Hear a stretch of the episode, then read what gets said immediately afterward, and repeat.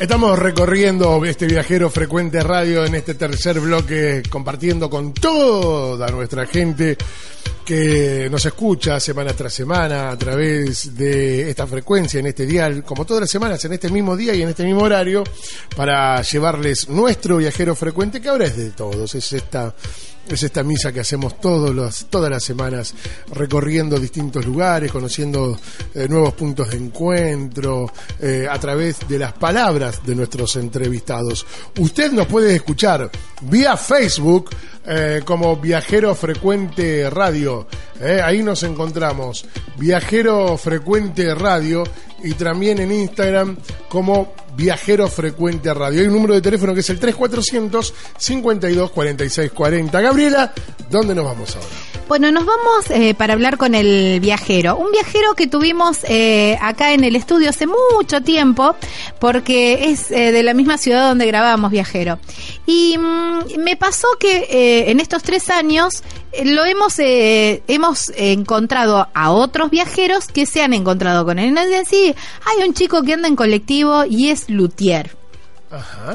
Y yo me acordaba y dije, sí, es Damián. Damián Estopani, que nosotros ya lo habíamos entrevistado como luthier, pero ahora, bueno, estaba haciendo su travesía. Y él, hace poquito, cuando hablábamos con Héctor Argiró, que... Em, que se fue, que llegó en Torino hasta Alaska, me dijo, en Alaska me encontré con Damián, con eh, Luthier sobre ruedas. Entonces dije, tenemos que llamarlo a Damián. Y ahí está, aquí lo tenemos, por allá en el norte del, del, continente americano. Él es Damián Estopani. Gracias por tu tiempo, Damián. ¿Cómo estás? Hola, muy bien, muchas gracias por llamar, un gusto estar hablando con ustedes. Bueno, por favor, un verdadero placer eh, eh, eh, este, este contacto, ¿no? Sí, sí, muy mm, intrigante saber que justamente en Villa Constitución, que es la ciudad donde nací y me crié, está este programa. La verdad es que no tenía idea, pero a partir de ahora los voy a empezar a escuchar. Ah, buenísimo. Bueno, viste, eh, salen buenas cosas de Villa Constitución, parece, ¿eh? Por supuesto, por supuesto. Tampoco es común que un luthier agarre un colectivo y se vaya a recorrer eh, a América. Sí, la verdad que muy común no es. Eh, respecto a lo que decían de mm, que hay gente que me ha cruzado, nos hemos cruzado con viajeros, sucede que siempre nos estamos cruzando, es como una gran comunidad, que nos vemos, nos separamos y nos volvemos a encontrar. Ahora casualmente estamos en Oregon, Estados Unidos, en la costa oeste, con una familia que se llama, mm, el proyecto se llama Creciendo en el Camino, Diego, Jorgelina, Tomás. Con ellos nos habíamos encontrado en, eh, en Cuenca, en Ecuador, hace dos años más o menos, o un poco más y casualmente ahora nos volvemos a encontrar, nosotros estamos volviendo de Alaska y ellos están yendo para allá y bueno, acá estamos reunidos de nuevo y eso suele pasar un poco, uno se va encontrando con la misma gente que encontró hace varios años atrás en distintos puntos de este continente. Sí, es, em, nos pasa también que por ahí eh, también nosotros los vamos reencontrando en distintas etapas, eh, distintas etapas del viaje, ¿no? También como actualizando un poco la travesía. Em, Damián, ¿y cómo surgió esto de, de decir, bueno, mm, me voy a recorrer con mi arte? Y fue bastante casual, digamos, no es que yo tenía un plan de llegar a, algún lado.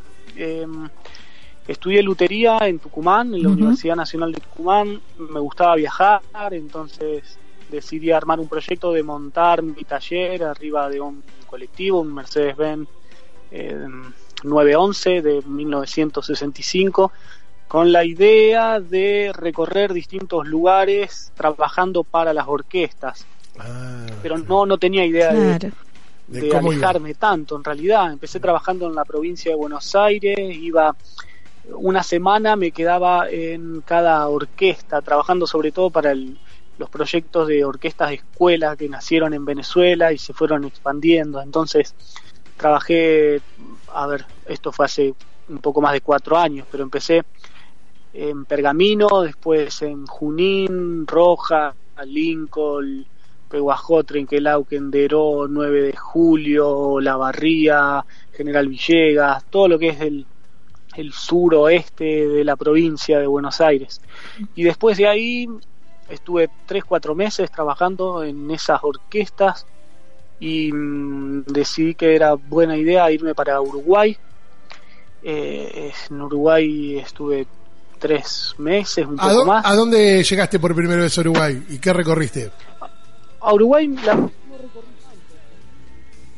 Ay, lo perdí. ¿Eh? ¿Damián? Sacramento. Ahí está. Sí, Te habíamos perdido. ¿Dó- dó- ¿Dónde en Uruguay? Te preguntábamos. en Uruguay no recorrí demasiado porque hice base sobre todo en Colonia del Sacramento. Ahí me encontré con un colega, Lutier, que nos hicimos muy buenos amigos y empezamos a trabajar juntos. Entonces, Ah, creo que lo más al norte que llegué en Uruguay fue Montevideo. Ah, o sea, no, no sí, llegué sí, hasta sí. las playas hermosas, paradisíacas Mm, que, que suele contar el que fue a Uruguay. Eh, la verdad es que hice base sobre todo ahí, en Colonia del Sacramento. Después de ahí eh, fuimos para Paraguay. Ahí se sumó una compañera de viaje que todavía sigue hasta hoy. En Paraguay también a trabajar para, para un proyecto de orquestas. Eh, ¿Compañera de viaje? Brasil. Cuando habla compañera de Sí. viaje, ¿es compañera de trabajo o compañera de alguna relación un poco más afectuosa? ¿Qué pregunta? ¿Qué pregunta? Eh, compañera, llamémosle compañera de viaje. Bien, no bien, está perfecto, está es perfecto. también, ella también es de Villa Constitución, es Ah, instructora de yoga, instructora de, de acrobacias aéreas. Eh, ah, también el, arte, el arte mismo, digamos. hicimos el arte mismo, como la vida misma. Hicimos algo bastante extraño en el, en el camión. En un momento ella estaba un poco agotada de no poder hacer su actividad, que en ese momento estaba enfocada en la, en la acrobacia en tela. Entonces a algún amigo viajero se le ocurrió, dice, pero ¿cómo? Si no, teniendo semejante camión, ¿por qué no hacen una estructura y colgás la tela de ahí? Y la tiró como al pasar, a mí me quedó la idea y casualmente después, una semana después, caímos en la casa de un herrero Ajá, en Perú sí. y armamos una estructura desmontable que se arma y se desarma arriba del techo del, del colectivo y de ahí cuelga la tela y hace eh, show callejeros, eh, da clases donde Qué se genial. pueda. Así que no es solamente de la lutería que vive este proyecto. No, no, no, claro, claro, claro, claro. Porque además hay que pagar el combustible. se Claro, porque es un, un colectivo que debe llevar Sí, eh, su sí. consumo y su mantenimiento. Aparte del año 65, dijiste. Sí, sí, lleva mantenimiento. Por suerte no hubo que hacerle tantas, tantas cosas importantes. O sea, nunca tuvimos que abrirle el motor, ni la caja de cambio, Ah, ni la transmisión. Siempre tiene algún que otro problema para solucionar, pero problemas mínimos. Y sí consume una linda cantidad de combustible que hay que, que hay que sostener. Pero mm, supongo ya alguien debe haber dicho esto, que viviendo así de esta forma se gasta menos, se consume menos que viviendo estable en un lugar, porque uno no tiene gastos fijos de alquiler, de Luz, impuestos, no tiene un nivel de claro. consumo muy alto. Entonces, claro, lo que más se gasta es en combustible y, y alimento básico. claro. Claro. Eh, bueno, pero tu actividad, eh, digamos, no es una actividad muy común. ¿Cómo, mm, cómo vas eh, consiguiendo trabajo? Porque que- muchos viajeros, viste, o, ven, o venden artesanías, o hacen algo de comidas, o bueno, o la fotografía, o work and travel, viste, se quedan en algún lugar. El tema de, de, de hacer lutería, de hacer violines, no es algo que te paras en la enfrente de una plaza y dices, che, hago violines. ¿Cómo, cómo vas manejando eso? No, claro, es un trabajo bastante específico, Específico. y enfocado a un público específico. Yo hago lutería de instrumentos clásicos de cuerda frotada, violín, viola, violonchelo, y lo que hago es trabajar para las orquestas, y la verdad es que tuve muchísimo trabajo. Em, lo que sucede es que hay muchas orquestas profesionales em, en todos lados, que uno sepa que están, porque generalmente la gente no es consumidora de música clásica, pero la música clásica está. y los músicos profesionales trabajan en las orquestas y lo que sucede es que no hay mucha gente que se dedique a este oficio. Entonces me ocurrió en muchísimos lugares que eh, los músicos de las orquestas tenían mucha necesidad. Entonces, mucha necesidad de mantener sus instrumentos de forma correcta y no hay nadie cercano que pueda hacerlo. Entonces, lo que se me ocurrió para empezar a acceder a las orquestas es preparar unas, unas conferencias sobre historia, construcción y mantenimiento de violín, viola, violonchelo. Las ofrezco de forma gratuita generalmente en las orquestas. Inbound Entonces, como, como los, los músicos no tienen mucha formación eh, de la parte material de su instrumento, y como es gratuito me dicen que sí, que vaya, entonces voy, les doy una, una breve conferencia sobre de dónde nacen sus instrumentos, cuáles son los orígenes, cómo son construidos y cómo ellos tienen eh, determinados tips para mantenerlos de forma correcta. Después les ofrezco mi trabajo, que voy a estar en la ciudad donde está esa orquesta durante determinado tiempo, una semana.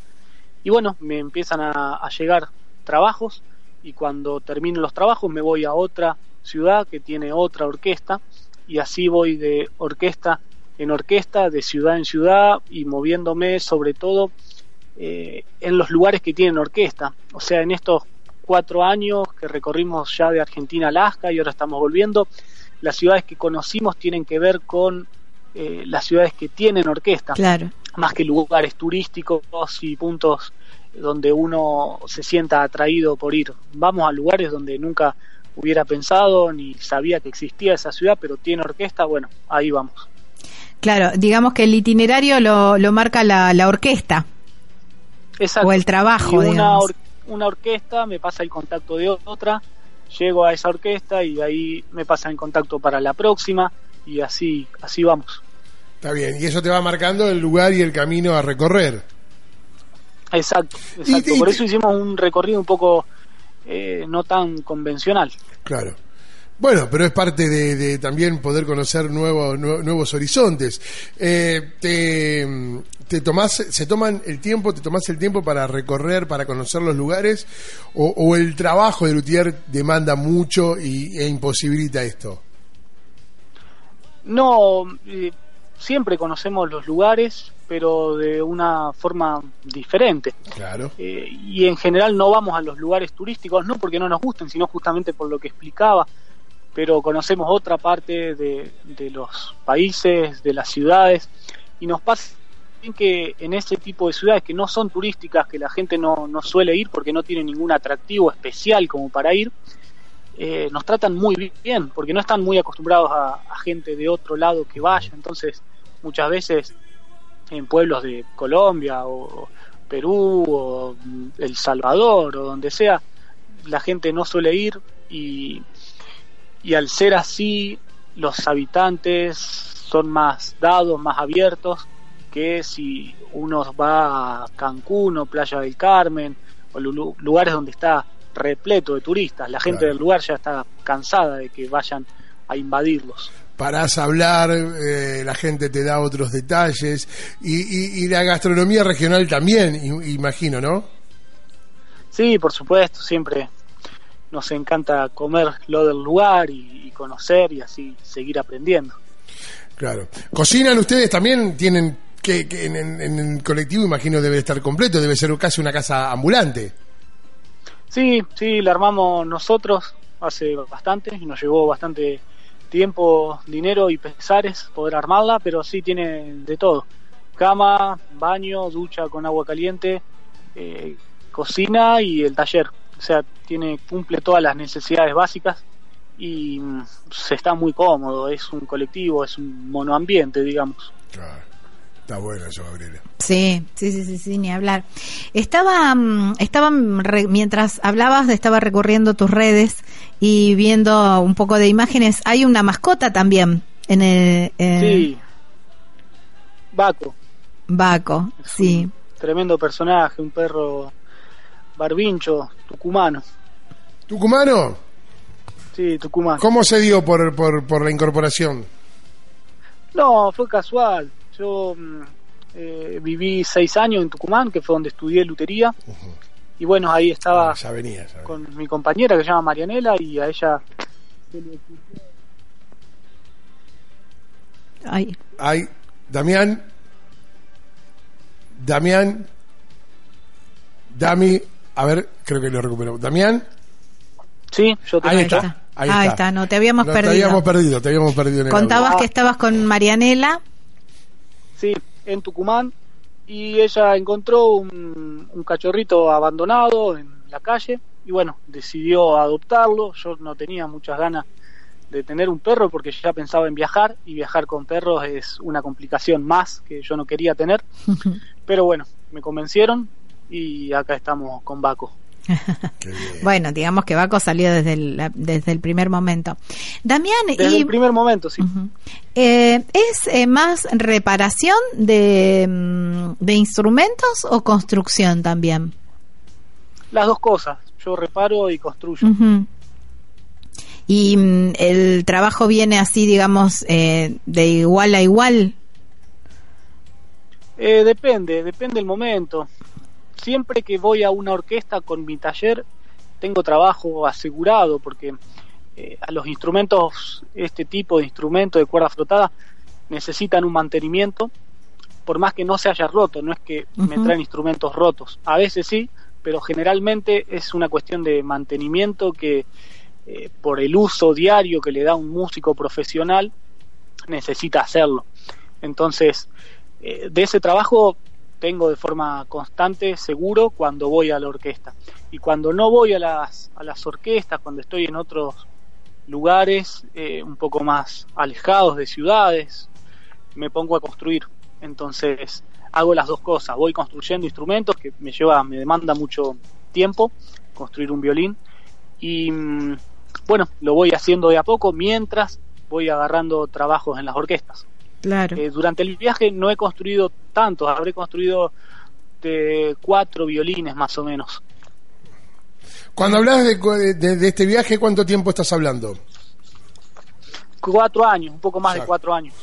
Ya cuatro, Salimos en 2015. cuatro años y, y siempre fueron así recorriendo nuevas rutas, o sea, no, no, no has vuelto para tus pagos. He vuelto, sí, en México.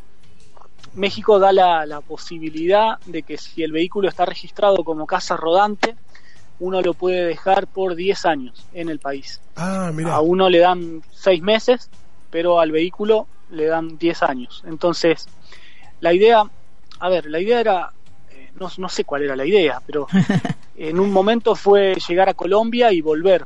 Entonces llegamos a Colombia, íbamos a volver, pero mm, yo vi que, que nos estaba yendo muy bien con el trabajo, con el proyecto, y me gustaba hacerlo, entonces eh, decidimos seguir. Eh, ustedes saben que el cruce de, de Colombia a Ujú. Panamá es todo Es un tema. un tema porque bueno no hay ruta hay que mandarlo por barco y bueno decidimos a- hacerlo afrontarlo cruzamos a Centroamérica y la idea ahí em- empezó a ser llegar hasta México y pegar la vuelta entonces llegamos hasta México Marianela se volvió en avión teníamos salimos de bueno yo salí de Argentina con Baco después Marianela se sumó con dos perras más ¡Oh! y Uh, salimos con tres perros, cruzamos en velero de Colombia a Panamá con tres perros y todo el trayecto hasta México fue con tres perros.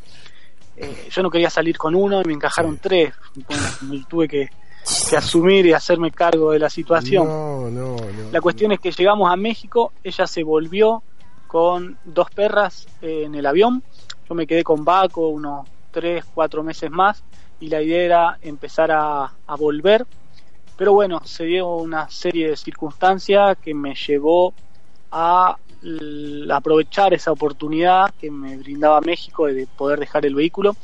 Dejé el vehículo en México, me volví en avión con Baco, estuve un tiempo trabajando en Cafayate y después volví a México a recuperar el colectivo con Baco, restaurarlo y seguir viaje. Y coordinamos con Marianela para que ella volara a Estados Unidos y reencontrarnos ahí y llegar hasta Alaska y volver.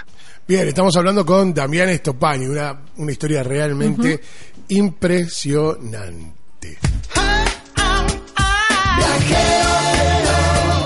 Escuchando Viajero Frecuente. Encontranos en Facebook como Viajero Frecuente Radio, en Twitter arroba Viajero Radio, en Instagram Viajero Frecuente Radio. Vamos a viajar, si no es ahora, ¿cuándo? ¿Cuándo?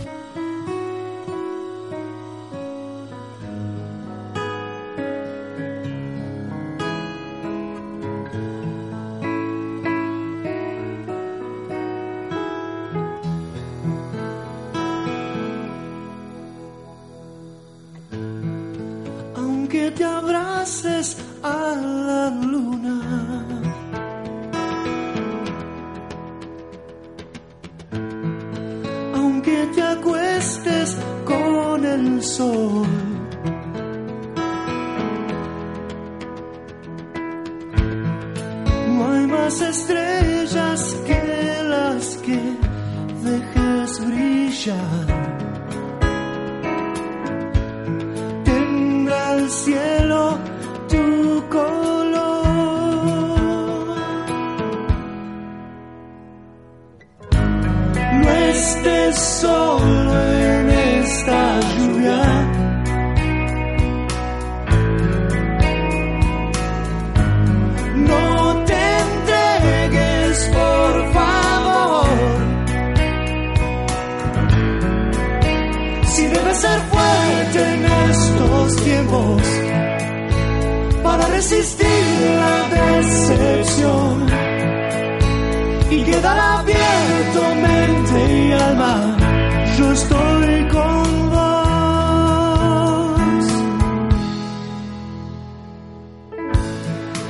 Si te hace falta quien te trate con amor. si no tenés a quien brindar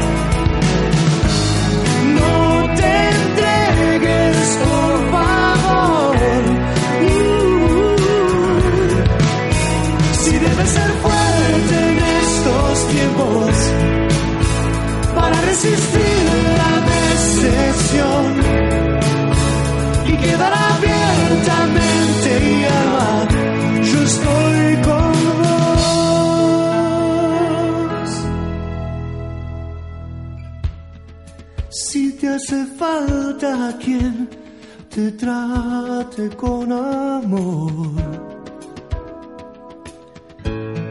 Si no tenés a quien brindar tu corazón. si todo vuelve cuando más lo precisas. Nos veremos